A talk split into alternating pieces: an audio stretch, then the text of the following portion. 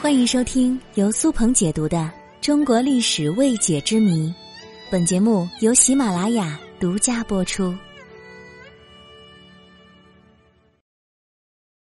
中医老店为什么都称作堂呢？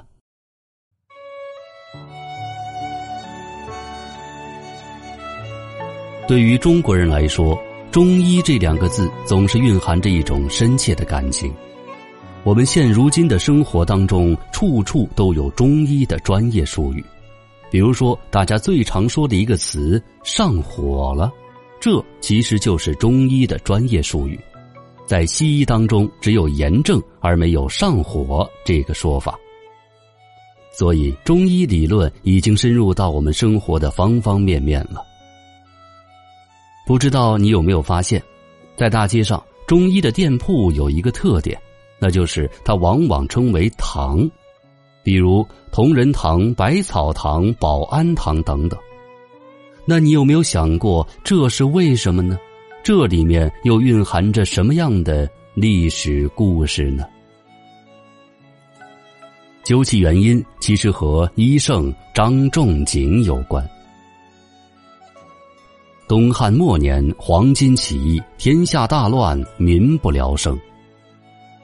张仲景出生在一个殷实的官宦之家，他的父亲张宗翰在朝廷当官这一层关系使得张仲景在很小的时候就已经能够接触到别人接触不到的医书典籍了，并且对医学有着浓厚的兴趣。张仲景通过阅读名医扁鹊等人的故事，使他对中医产生了浓厚兴趣。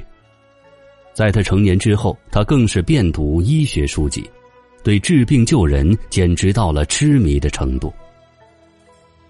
中医讲究的是望闻问切，讲究理论与实践结合，仅凭书本上的知识是远远不够的。为了掌握更多的实践知识，张仲景开始在乡里之间免费为别人看病，被他看好的病患是越来越多。当时，他的同乡医生们都评价张仲景说：“他才学超人，文思敏捷，而且平易近人。假以时日，一定会成为一代名医。”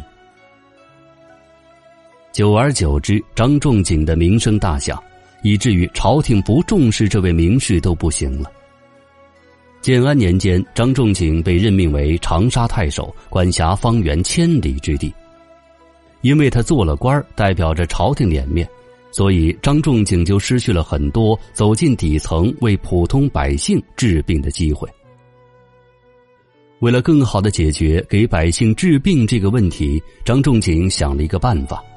他规定每个月的初一和十五这两天，让百姓都可以进入到自己的衙门大堂之中来治病，而这两天他会放下自己所有的政务，为百姓专心治病。从这以后，张仲景名声远播，很多人不远千里而来，就是为了在初一、十五这两天能够在大堂上找张仲景看病。而张仲景呢，也是来者不拒，官府大堂大门敞开，一把胡凳坐在堂中央，来为求医的百姓诊脉治病。从这儿以后，百姓就习惯的将医生大夫称之为坐堂先生了。当然，这个坐堂先生指的是那些在正规的药店里给别人看病的医生，而那些游走在街头巷尾的医生则不能被称为坐堂先生，他们只能叫江湖郎中。后来，张仲景从官位退下之后，结合平生所学，写下了《伤寒杂病论》一书。这本书里面最为重要的一点，就是提出了将疾病按照六经辨证进行治疗。这种简要的概括，体现了张仲景对于疾病细致入微的认识。大家为了纪念张仲景对于中医做出的杰出贡献，所以一直遵从的都是汉代张仲景所使用的行医习惯，将自己的药铺统一的叫做某某堂。以另外的一种形式怀念张仲景先生。他斯人已逝，但精神长存呐。